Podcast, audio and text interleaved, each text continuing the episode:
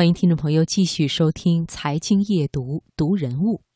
星野道夫是国际知名的日本生态摄影师和旅行作家。一九五二年，他生于东京，二十六岁就深入阿拉斯加追寻极地风景。二十年来，他穿梭在阿拉斯加的山脉、冰河、冻原间，拍摄了大量自然作品。他擅长拍摄野生动物。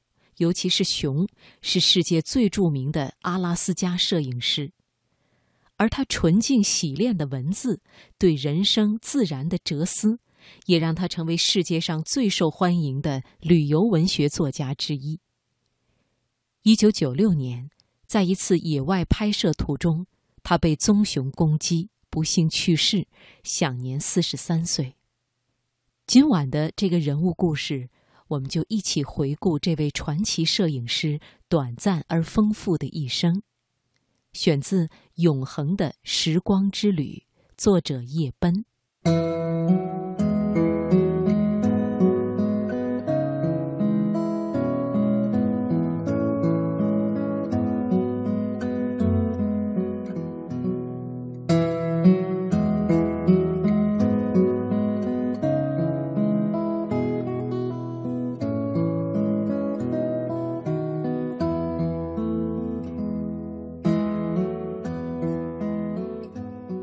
一九五二年，星野道夫出生在日本东京一个普通的家庭。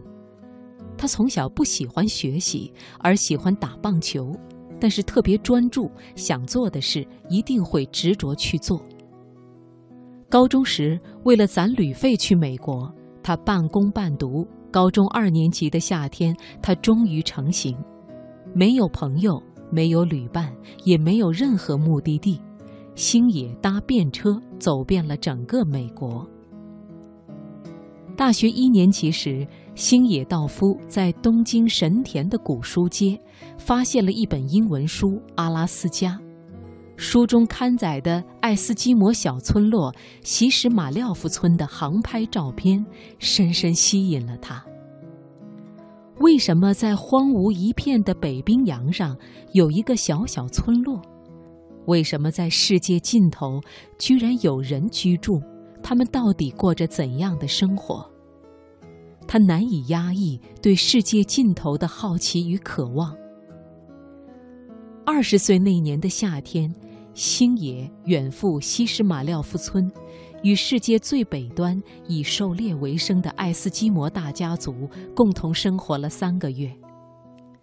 在这一段日子，他体验到了前所未有的生活，在北冰洋猎海豹，割驯鹿角，第一次看见熊，看见太阳永不落下的极昼，以及在日本难以想象的生存之道。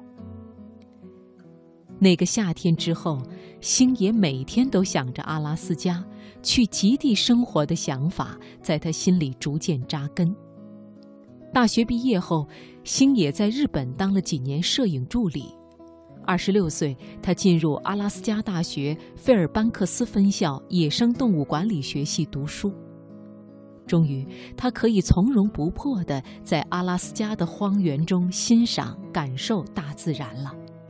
每年，星野都会花大半年的时间在荒野、森林、冰原中游荡。拍下令他感动的自然景致与野生动物。他背着买来的全美国最大的背包，里面装着食物、帐篷和摄影器材，利用滑雪板和雪鞋四处移动。为了寻找驼鹿的踪迹，星野曾经花了一整年独自踏遍阿拉斯加的原野。在阿拉斯加的严冬期露营相当难熬，这期间不可能在野外遇到其他人，所有事都必须自己处理，一不小心就会危及生命。一个秋天的早晨，睡到一半的星野发觉整个帐篷都在摇动，阳光从棚顶照射下来，竟然有一只熊掌的剪影。星野赶紧跳起来，想都没想就出手打了那只熊掌。随即，听见熊奔逃离去的脚步声。回想起来，星野简直懵了。我竟然用自己的手打了熊掌。我相信那只熊应该也吓到了吧？它可能也在想自己到底摸到了什么。阿拉斯加的四季中，星野最爱冬季。即使冬季气温会降低到零下五十度，阿拉斯加的夏季是永恒，太阳不会西沉。所有人都外出工作，各自在不同的地方生活。随着冬季脚步的临近，人们便回到自己的家，重拾稳定的日常生活。至亲好友可以好好的坐下来谈天说地，相互串门，聊聊一整个夏天发生的趣事。快接近冬至的那段时间，上午十一点过后太阳才会出来，不到下午两点就会下山，白昼转瞬即逝。进入极夜之后，太阳一整天都不会出现。人们可以看到月光和极光。大家可以想象满月的夜晚，冰雪世界会有多明亮吗？人们可以在月光下驾着狗拉的雪橇，在雪原上尽情奔驰，还可以来一场越野滑雪比赛。星野喜欢澄澈纯净的冬日气息。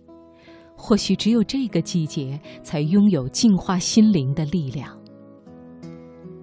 一九九零年，在移居阿拉斯加大概十年之后，星野开始对旅行者这个身份感到疲惫与不满足。他渴望在那里生活，成为那里的一份子。于是，他在阿拉斯加费尔班克斯的森林里盖了一栋房子，以阿拉斯加为家。一九九三年，四十一岁的星野结婚了，妻子、侄子也随之搬到了阿拉斯加。星野带着侄子去冰河拍照，晚上在帐篷休息，听冰河崩塌的声音；在北美灰熊的栖息地拍照，晚上在帐篷里还能听见熊的呼吸声。妻子喜欢花儿。星野就运来泥土，在自家的院子里种满了花儿，时常会看到悠闲走过庭院的驼鹿。只要短短几个小时，就能捉到四五十条溯河而上的鲑鱼。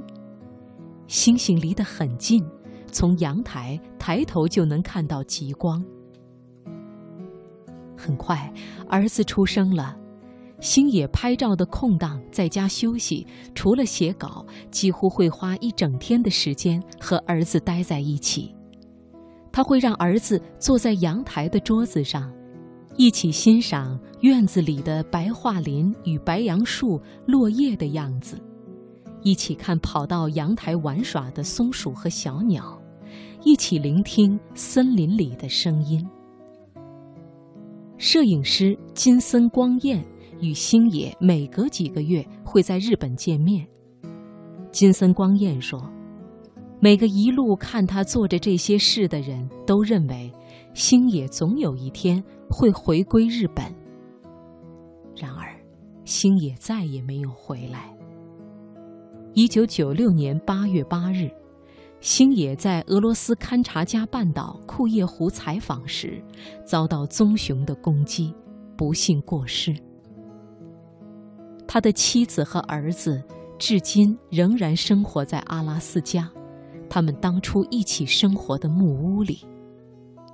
最后，送上星野道夫的一句话给大家，希望我们能从这句话里感悟到动荡一生中星野的快乐与幸福。人的内心真的很奇妙。